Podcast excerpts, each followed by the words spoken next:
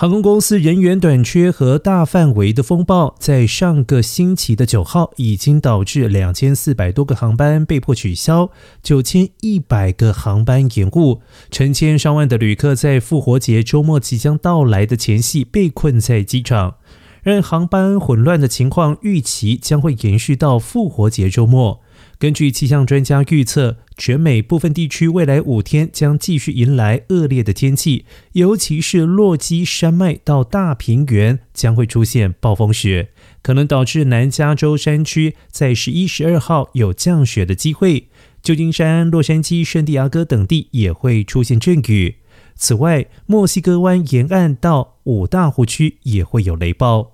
另外，受到西岸变天的影响，包括犹他州。瓦萨奇山脉在内，高海拔地区预计在十一、十二号会有大雪。风暴系统从洛基山脉移向大平原之后，科罗拉多州中部、怀俄明州、蒙大拿州东南部、内部拉斯加州西部、南北达科他州以及明尼苏达州部分地区，都会在十二号到十五号期间出现一到三指降雪，届时陆空交通恐怕再度受到波及。所以，请出行的民众特别留意天气状况。